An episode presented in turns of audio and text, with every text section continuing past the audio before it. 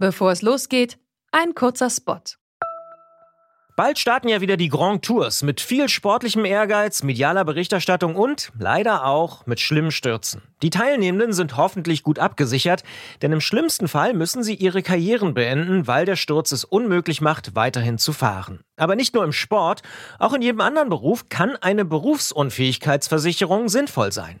Der digitale Versicherungsmanager Clark kann euch helfen, die richtige Versicherung zu finden und schlägt euch passende Versicherungen vor. Und wenn ihr euch die Clark App holt und zwei eurer bestehenden Versicherungen hochladet, dann schenkt euch Clark mit dem Code Antritt34 einen 30 Euro Shopping-Gutschein. Den Link findet ihr in den Show Notes.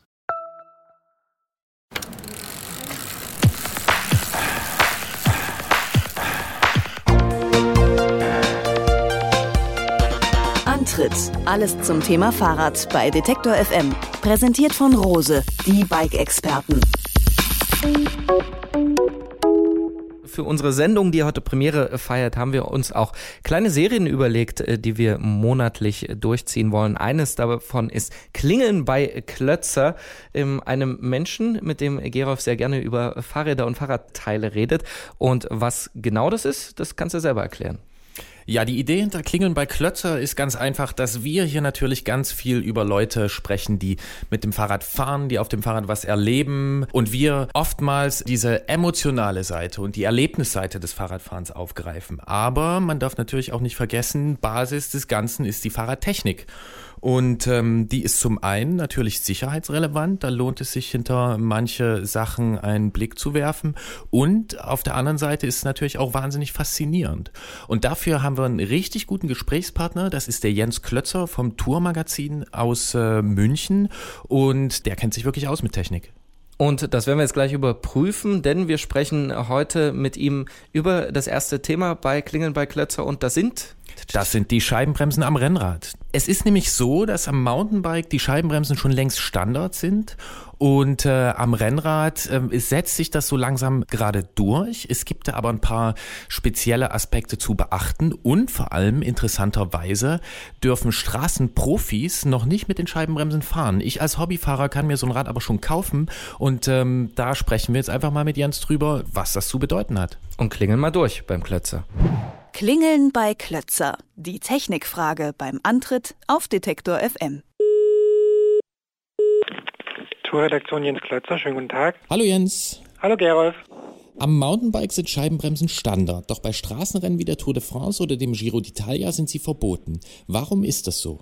Das ist wohl historisch gewachsen. Die Felgenbremse war schon immer das Bremssystem am Rennrad und die UCI, das ist der Weltradsportverband, hat das dann auch irgendwann in seinem Reglement so festgehalten, dass zwei Felgenbremsen am Rad verbaut sein müssen. Und bisher hat man da einfach noch keinen Anlass gesehen, das zu ändern, weil es auch die Produkte noch nicht gab.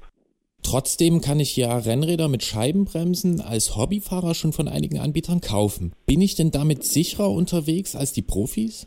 Ein ganz klares Jein. Es kommt ein bisschen darauf an, ob die Dimensionierung der Bremse und die Anforderungen des Fahrers zusammenpassen. Was wir sehen aktuell ist, dass die Scheibenbremsen am Rennrad tendenziell unterdimensioniert sind. Es geht also los mit 140 mm großen Scheiben. Das hat man beim Mountainbike auch schon mal probiert. Aus dem Grund, dass man einfach Gewicht sparen will und die Optik des Rades nicht zu sehr verändern will, um den Verkauf mit anzukurbeln. Und obwohl die gleichen physikalischen Gesetze gelten und wegen höherer Geschwindigkeiten vielleicht sogar mehr Energie vernichtet werden muss, passiert das jetzt beim Rennrad wieder. Einige Rennradfahrer betonen ja auch, dass sie ihre Räder auch mit Felgenbremsen blockieren können.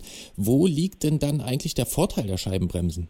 Es ist ja nicht nur die schiere Bremskraft. Das hat auch einen Komfortaspekt. Also wenn ich höhere Bremskräfte aufbringen kann, bedeutet das im Umkehrschluss, dass ich weniger Handkräfte brauche, um eine gleiche Bremskraft zu erzielen. Und jeder, der schon mal bei 4 Grad im Regen eine längere Passabfahrt runtergefahren ist, der weiß, dass das ziemlich wehtun kann in den Fingern. Erst recht, wenn es schon die zweite oder die dritte an einem Tag ist. Ein ganz wesentlicher Vorteil ist auch, dass man die Bremse von dem wesentlichen tragenden Bauteil Felge am Fahrrad wegnimmt und in die Mitte des Rades verlagert. Und und damit noch einigen anderen Problemen aus dem Weg geht, wie zum Beispiel durch Hitze platzende Schläuche oder ähnlichem. Geht es nur um Komfort und die nicht platzenden Schläuche oder geht es auch um Dosierbarkeit bei dem Thema? Da geht es natürlich auch um Dosierbarkeit. Die Erfahrung ist, dass man, wenn man weniger Handkräfte aufbringen muss, viel besser auf den Punkt bremsen kann und die Bremse viel effizienter einsetzen kann, ja. Bei einem deiner Tests hat eine Scheibenbremse im Gebirge ja versagt. Da sind ja sogar Teile geschmolzen. Wann ist die neue Technik denn nun sicherer und wann nicht?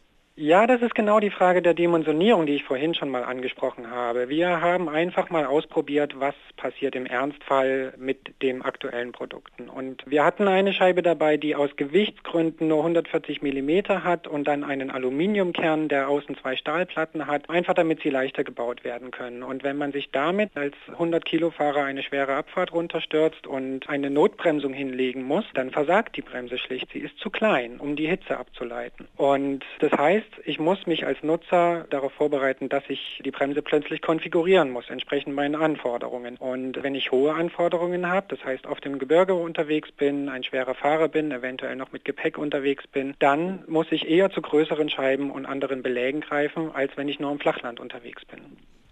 Aber es müssen ja nicht nur die Scheiben angepasst werden, auch Rahmen und Gabel müssen ja entsprechend den veränderten Belastungen durch die Scheibenbremse entsprechend ausgelegt werden. Von der Funktion mal abgesehen, wie findest du eigentlich die veränderte Optik dieser Räder?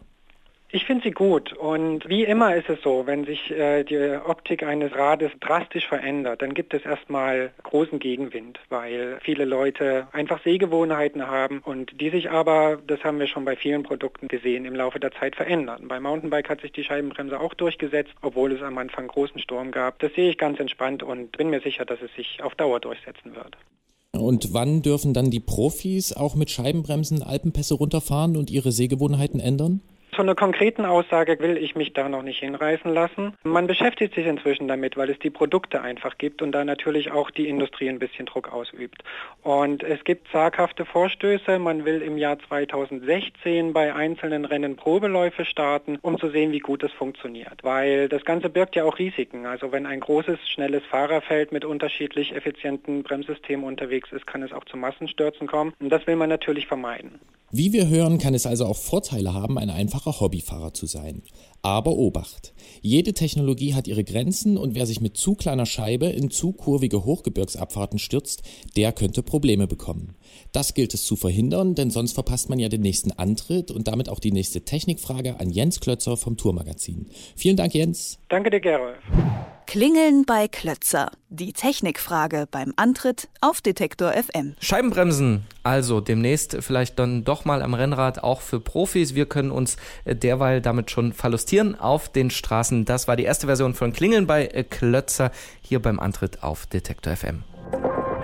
Alle Beiträge, Reportagen und Interviews können Sie jederzeit nachhören im Netz auf detektor.fm.